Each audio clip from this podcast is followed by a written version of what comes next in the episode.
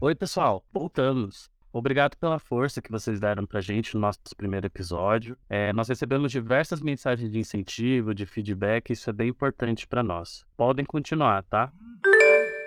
Oi, galera, nós somos o Pod e 9. Podcast da Vertical Jurídica da Banner. Um, dois, três, gravando.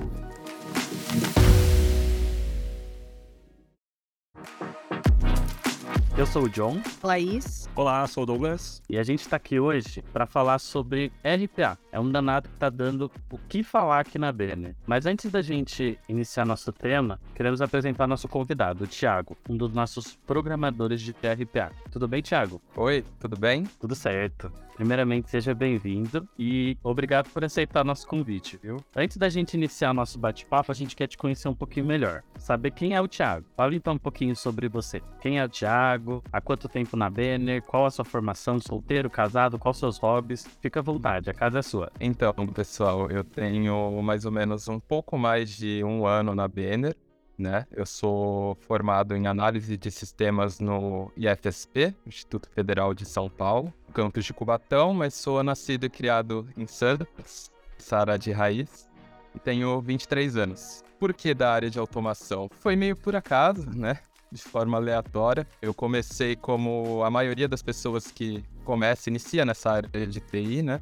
É, diretamente com a programação. Eu tive uma primeira oportunidade num estágio lá no início de 2019, numa fintech, né, uma empresa que fazia ali plataformas para operar na bolsa de valores. Então, aqueles gráficozinhos que a gente vê, aqueles números, aquelas coisas bem legais, é, era tudo que a gente fazia lá. E tinha uma demanda muito grande de realização de testes, né? Testes de tela mesmo, para ver se o gráfico estava no lugar certo, se a barrinha estava certinha, se estava na cor correta, se o número estava batendo.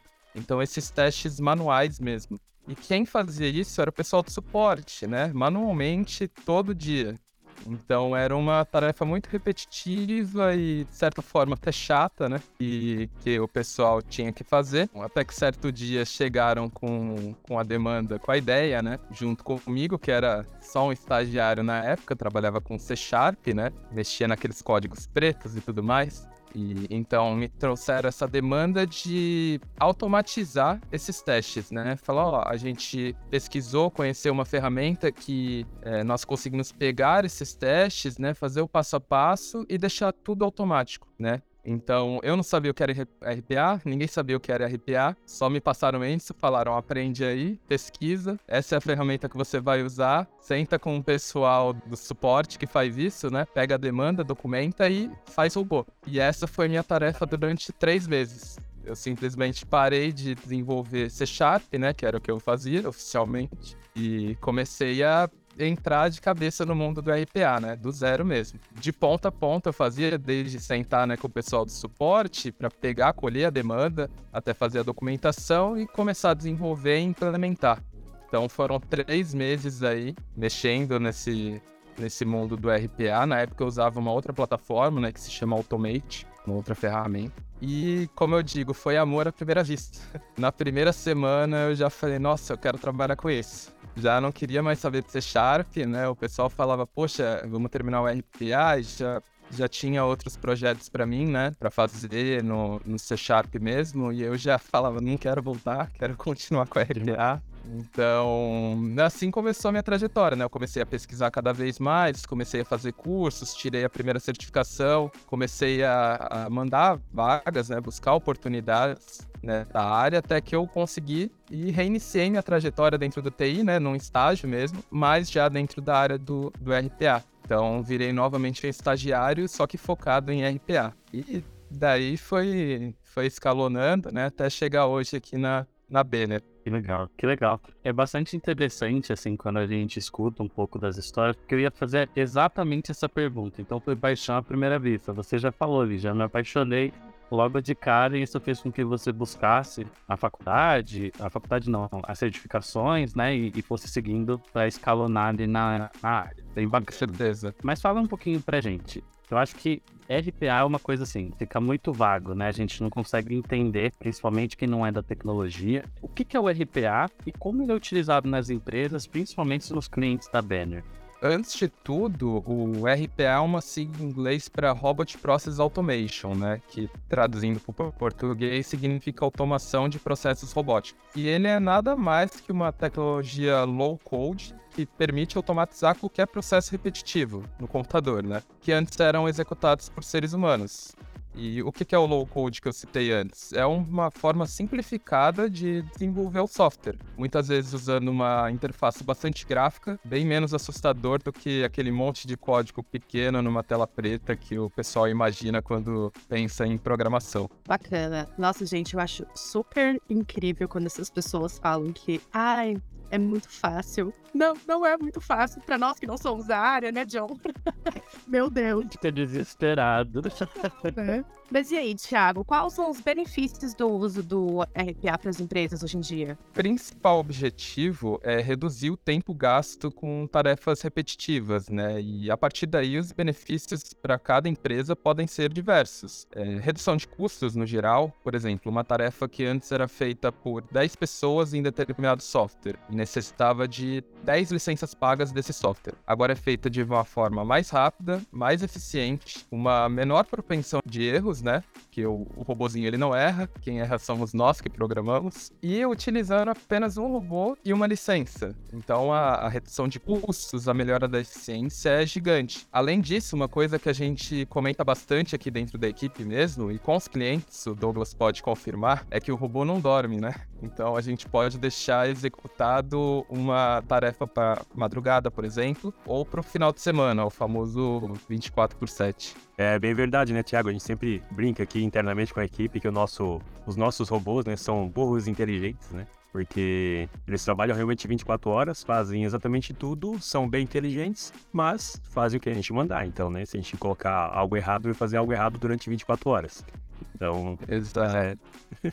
mas é bacana, é bem proveitoso, dá bastante resultado, né? Mas comentando sobre os nossos clientes, as empresas de uma maneira geral, qual que é a, a dificuldade ou como identificar qual o processo é mais adequado para aplicar o RPA? Qualquer processo ele pode ser automatizado ou tem algum estudo, alguma dificuldade assim nesse, nesse quesito? No geral, qualquer processo que não necessite diretamente de uma análise humana, uma interpretação, né, pode ser automatizado sim. Mas o RPA ele não se restringe só a tarefas básicas, como extrair dados de planilhas ou cadastro em sites, né? Porque eu acho que quando o pessoal pensa em RPA no primeiro momento, pensa só, só nessas tarefinhas do dia a dia. Temos um case aqui mesmo dentro da Banner, que é uma automação cheia de etapas e, e regras que pode durar até duas horas, num processo que antes consumia o dia inteiro de um funcionário para ser feito. Então, o mais importante para saber se um processo pode ou não ser automatizado é identificar os padrões e definir bem as regras de negócio. Basicamente, ter um fluxo bem estruturado, né? E aí, a partir disso, sendo o processo simples ou complexo, rápido, demorado, pouco importa. Vai ser possível automatizar sua demanda. E, Thiago, conta pra gente quais são as limitações e os desafios de se implementar um RPA. Acho que a resposta dessa pergunta é o contraponto da resposta da pergunta anterior, né? Com certeza, o principal desafio que, que a gente tem hoje é quando o cliente se empolga muito com a tecnologia e quer que a gente faça mágica né? Mostrando um processo cheio de buracos, mal estruturado, ou feito por várias pessoas e cada uma faz de uma forma diferente, sem nenhuma regra bem definida. Isso dificulta bastante a nossa atuação. Às vezes também acontece de ter projetos em cima de sistemas mais antigos ou lentos, né? E tudo isso acaba impactando na criação e na execução do robô. Laís, é a gente que fica super louco quando fala de RPA e acha que dá para fazer tudo. É. é até aquilo que você comentou no primeiro episódio, lá atrás. A gente gente acha que são os Minions que estão ali criando toda a automação e, e vai dar certo e vai fazer de qualquer jeito, né? É isso.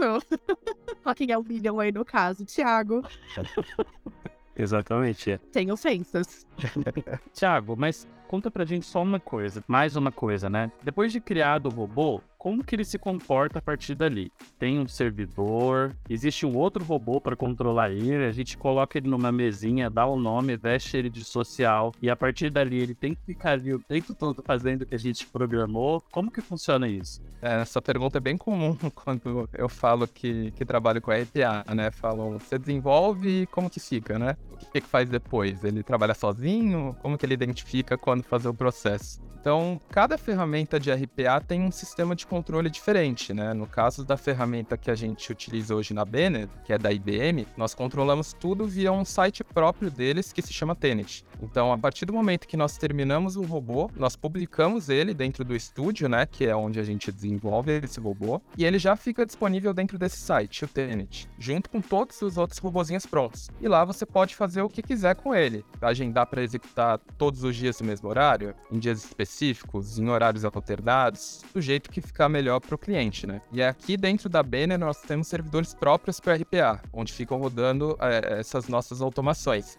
Então são ambientes bem controlados. Então se tiver qualquer probleminha com alguma execução, ou mesmo quando ela finaliza com sucesso, né, que é a maioria dos casos, a gente consegue acompanhar em tempo real, seja via um e-mail enviado pelo próprio robô, ou por dashboards que a própria IBM disponibiliza para a gente dentro do Tenet. Bacana. E como que as empresas podem garantir a segurança dos dados implementando o RPA nos seus processos? Acho que antes de qualquer empresa levar uma demanda para o RPA, é, ela precisa identificar dentro do seu processo todos os dados sensíveis, né, que envolvem a realização dessa tarefa, para que isso seja alinhado direitinho na hora do, do desenvolvimento e definido como esses dados vão ser manipulados pelo robô. Por exemplo, em algumas automações aqui, nós temos que fazer logins de sistemas bem fechados, né? Ou inserir alguns dados bem sensíveis. Então, dentro do próprio Tenet, existe um menu de credenciais onde o próprio cliente tem acesso e ele mesmo cadastra uma chave com esse dado crítico que ele não pode compartilhar nem comigo, por exemplo, que vou desenvolver o robô. Desse jeito, eu consigo acesso a esse dado para desenvolver, mas eu não tenho acesso ao seu valor. Só o cliente que cadastrou vai saber e vai poder alterar esse dado. E isso vai garantir a segurança do dado dele. Ah, isso é verdade. Isso é bem importante. A segurança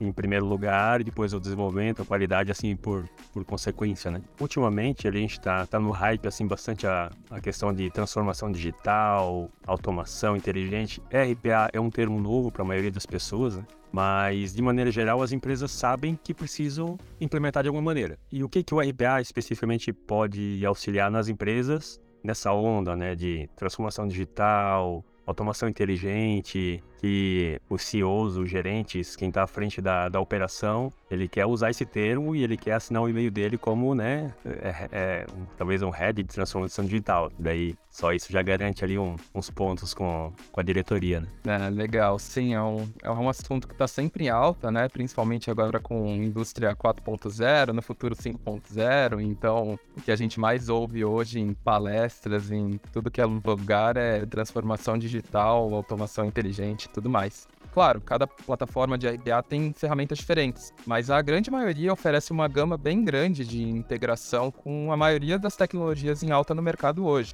como inteligência artificial, machine learning, banco de dados, APIs, OCRs e muito mais. Então, basicamente, tudo que as empresas estão buscando hoje no mercado para se adaptar às transformações digitais. E Thiago, conta pra gente também como que é a relação entre o RPA e o produto da Banner. É, são os mesmos times e qual o gatilho de início para os projetos? A equipe do RPA hoje faz parte do Banner Labs, né, que é o laboratório do jurídico. Então, nós ficamos separados do produto Banner, porém mantendo bastante contato, porque basicamente a maioria das nossas automações hoje são dentro do próprio sistema Banner. É, sobre o gatilho né, do início dos projetos, essa é legal porque no início nós que corríamos atrás das demandas, né? O Douglas sabe disso. A automação era algo bem desconhecido na Banner, o pessoal praticamente não sabia o que era RPA. Até hoje, muitos desconhecem ainda. Então, nós fizemos bastante network e reuniões com o pessoal de cada cliente para poder entender melhor como funcionava cada processo, cada cliente e fazer o nosso marketing, né? Então, a gente chegava e falava: olha, isso aí a gente consegue fazer um robozinho para você.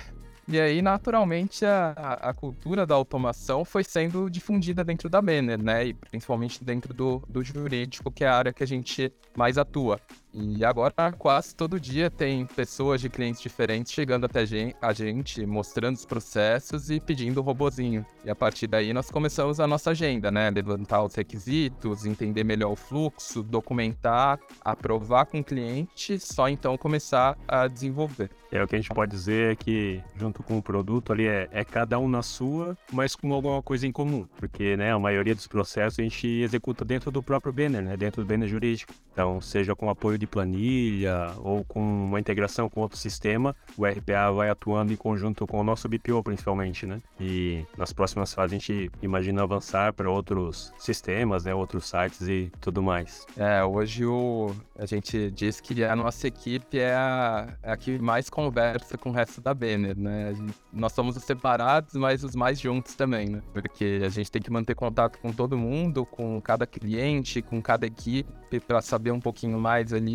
é, como cada processo funciona, porque o RPA hoje está englobando cada vez mais a Banner e a ideia é aumentar isso ainda mais. É, e o que acontece também, a gente acaba prestando um serviço de assessoria, em muitas vezes, porque não basta só automatizar um processo que é muito burocrático, tem várias fases, às vezes desnecessárias. Alguém executa um trabalho que não é muito necessário, ou em duplicidade às vezes, né? E aplicando o RPA ele fica mais rápido, por natureza, porque o robô executa mais rápido, né? E também tirando fases é, daquele processo como um todo. A gente acaba atuando na assessoria no desenho do fluxo, ou redesenho do fluxo, né? E aplicando automação, seja no fluxo completo ou num pedacinho dele para auxiliar o nosso cliente, o nosso BPO ali também, diretamente. Legal. Até para reforçar, eu acho que eles já acabaram comentando, tá bem claro. O, o Thiago, ele trabalha na equipe do Douglas, né? Ali da, eles trabalham juntos, por isso que tem essa sinergia tão gostosa. Vocês vão conversando, dá vontade nem da gente falar. A gente fica aqui esperando, que é legal ver a sinergia de vocês. É, o Douglas é o, o, o meu chefinho, né? De coração. que demais. Pode falar. A gente pode chamar o Douglas de Gru, já que você é o Minion, Thiago. boa. É uma boa. Vou adotar essa. Só que, só que eu sou o bonzinho favorito. O bonzinho favorito. Boa. Tá bom, vai.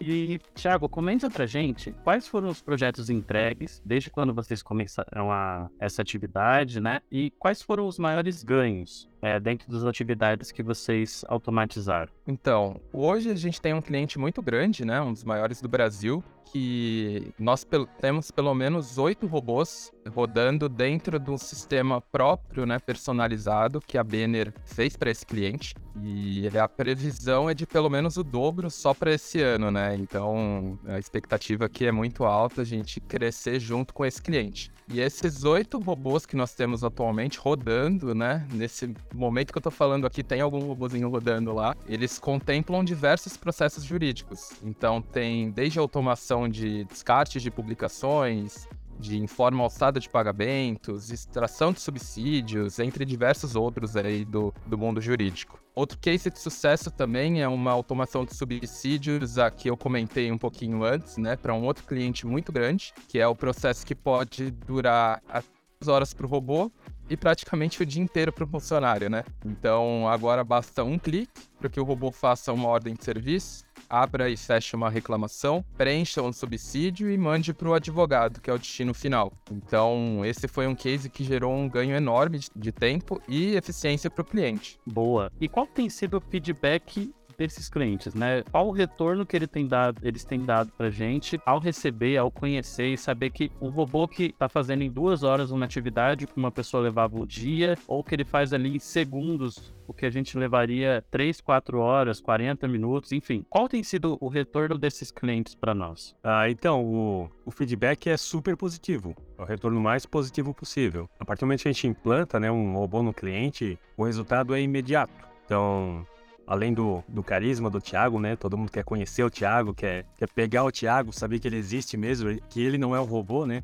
Não é um robô que está programando o robô. Então todo mundo fica muito contente, a gente só recebe até então só feedback realmente positivo, tanto pela qualidade, porque praticamente o erro é zero do robô. Ele vai errar se o sistema estiver fora do ar, se estiver muito lento, nesse sentido. Mas o robô, ele nunca, e até pode ser estranho, mas é nunca mesmo, ele vai cadastrar algo errado. Ele está programado para fazer algo que é padrão, né? Então ele não erra e a gente percebe assim que é semelhante a, aos investimentos. Quando a gente fala com alguém de pessoa física, assim, né? Ah, eu me arrependo de não ter começado antes a investir. Todo mundo fala isso, depois começa a investir. O RPA é a mesma, é o mesmo sentimento. É, ah, eu me arrependo de não ter começado antes a aplicar alguma automação aqui dentro da minha empresa. Reforçando o que o Thiago comentou antes, está acontecendo esse movimento. Antes, a gente tinha que correr atrás de, de cliente, de processo, né? Pelo amor de Deus, me passa um, um processinho aí para aplicar um robô. E agora a demanda tá, ela virou, né? A gente está com fila de espera, a gente está com um backlog ali, né, bem grande de, de automação para aplicar nos clientes. Tem esses dois exemplos que o Thiago passou e já tem mais alguns aí na fila também que a gente já está iniciando o levantamento para liberar mais robôs na sequência. Demais. Bom, pessoal, esse foi o nosso episódio de hoje. Esperamos que vocês tenham gostado. Thiago, mais uma vez, muito obrigado por ter aceitado o convite para falar com a gente sobre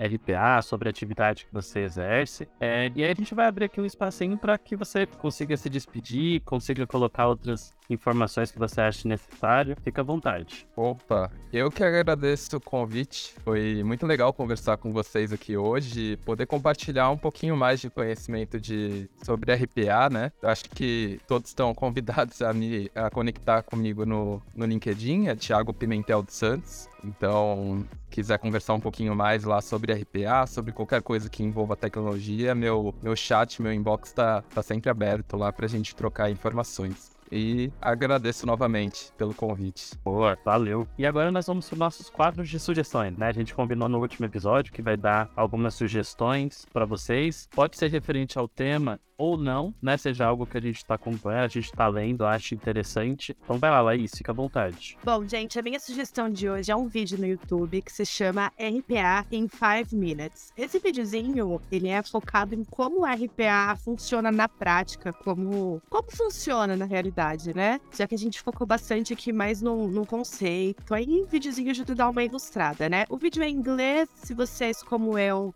não entendem muito bem, é só ativar a legenda. Boa, Vou na sequência aqui também, dar mais uma dica de livro seguindo a sequência de livros que eu passei no última, nosso último podcast, é um livro chamado Jornada RPA e Hiperautomação. Ele tem uma trinca de autores e uma das coautoras é a Ana Cláudia Rodrigues. Ela é head de transformação digital e um dos nossos clientes. Aí fica o desafio para quem está ouvindo descobrir aonde a Ana Cláudia trabalha e contar para a gente aí nos comentários. Boa, vamos lançar uma, um desafio aí pro pessoal. O Google já deixou o desafio para todo mundo. Quem sabe a gente consegue distribuir outros prêmios aí além do Kindle que está rodando aí do sorteio, hein, pessoal? Thiago, tem alguma coisa para indicar para nós? Tem uma dica também, não é, não é livro nem, nem vídeo, mas é uma dica para quem está querendo iniciar, né, nesse mundo da, da automação e não sabe muito bem por onde, é, eu indico todos a pesquisar e estudar um pouquinho mais sobre Python, que é provavelmente vocês já ouviram falar sobre isso. É uma linguagem que está muito em alta hoje, né? Praticamente só se fala em Python dentro desse mundo do, da tecnologia. E é uma linguagem é, muito abrangente, né? Você consegue fazer basicamente tudo com ela, principalmente automação, de uma forma bem simplificada, né? Então, quem está querendo começar nesse mundo do, da automação no geral, né? Nem só especificamente do RPA, eu recomendo muito pesquisarem e começarem cursos. Tem em qualquer canto no YouTube, em sites conhecidos de curso, você encontra aí muito curso e qualquer coisa relacionada a Python. Então, essa é a minha indicação para quem está querendo adentrar esse, esse mundinho da automação. Boa.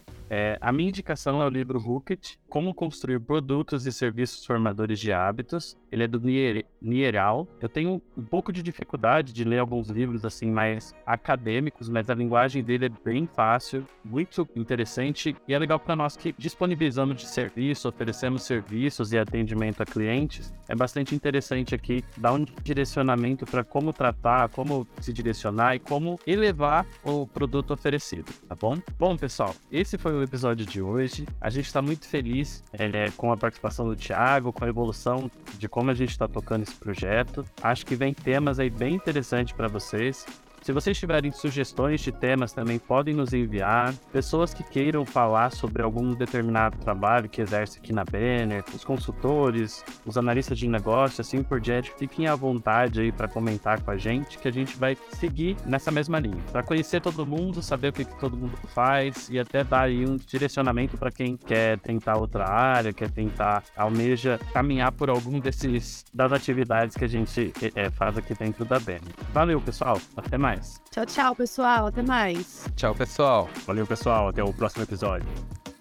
Então, pessoal, esse foi o Pod 9, podcast produzido pela Banner e apresentado pelo Douglas, pelo John e pela Laís, que sou eu. Até o próximo episódio.